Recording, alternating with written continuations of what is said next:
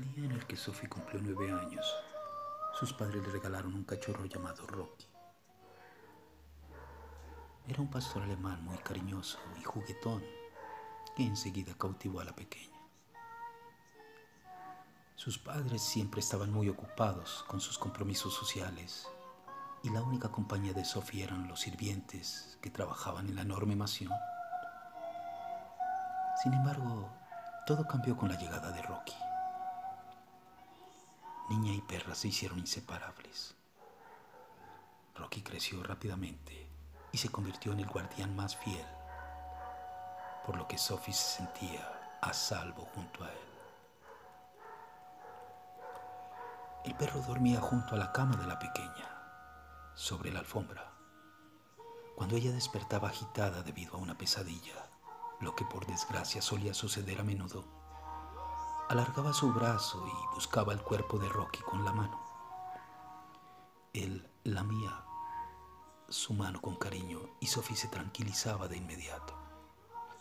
Así transcurrieron las cosas hasta que una noche la niña despertó gritando tras sufrir una pesadilla particularmente intensa. Escuchó que Rocky gruñía y sacó el brazo de debajo de las sábanas y en unos instantes sintió los lametazos sobre su piel que se prolongaron durante muchos minutos.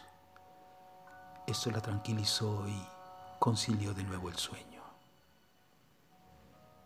Por la mañana, cuando encendió la luz, tras despertarse, contempló un espectáculo horrible. Rocky estaba encima de un charco de sangre. Su cabeza colgaba prácticamente mutilada y sus tripas cubrían la alfombra. En la pared, junto a la cama, estaba escrito con sangre. No solo los perros lamen. Una criada encontró a Sofía aullada en un rincón de la habitación. Se restregaba las manos desquiciada y repetía, ¿quién lamió mi mano? ¿Quién lamió mi mano?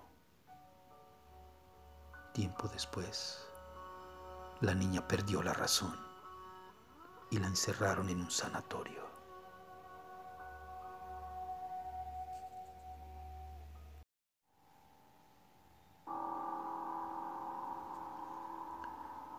Cinco leyendas urbanas para sembrar el terror esta noche de Halloween. Nuestra primera leyenda se llama La apuesta del cementerio. La siguiente leyenda puede variar, como es normal en la mayoría de las historias populares. Los protagonistas suelen ser una chica con un vestido o un chico con una capa pero la trama es la misma. Desde F5 nos quedamos con la joven. La protagonista cuyo nombre se desconoce era una joven tímida. Por el trabajo de su padre, ella y su familia cambiaban constantemente de ciudad y de amigos. En uno de sus traslados, un grupo de compañeros retó a la joven a una prueba de valentía. Debía ir al cementerio de noche y clavar una nota en la última tumba del Camposanto, en la que decía, yo estuve aquí. La chica con ansias de ser una más y poder integrarse rápidamente en el grupo, aceptó. Y esa misma noche se dispuso a cumplir su tenebrosa misión. Aunque el cuerpo le pedía correr y abandonar el juego, la joven saltó la valla, caminó entre el frío mármol. Las siluetas de las cruces y las sombras de los ramos de flores posados encima de las tumbas. Cuando por fin llegó a la última tumba, sus ojos estaban empañados de lágrimas y sus manos temblaban por el miedo contenido. Con una chincheta clavó la nota en la que demostraba su valentía. Y al levantarse para salir corriendo, algo tiró de su falda, atrapándola. A la mañana siguiente, al no tener noticias de la joven, el grupo de chicos se dirigió al camposanto.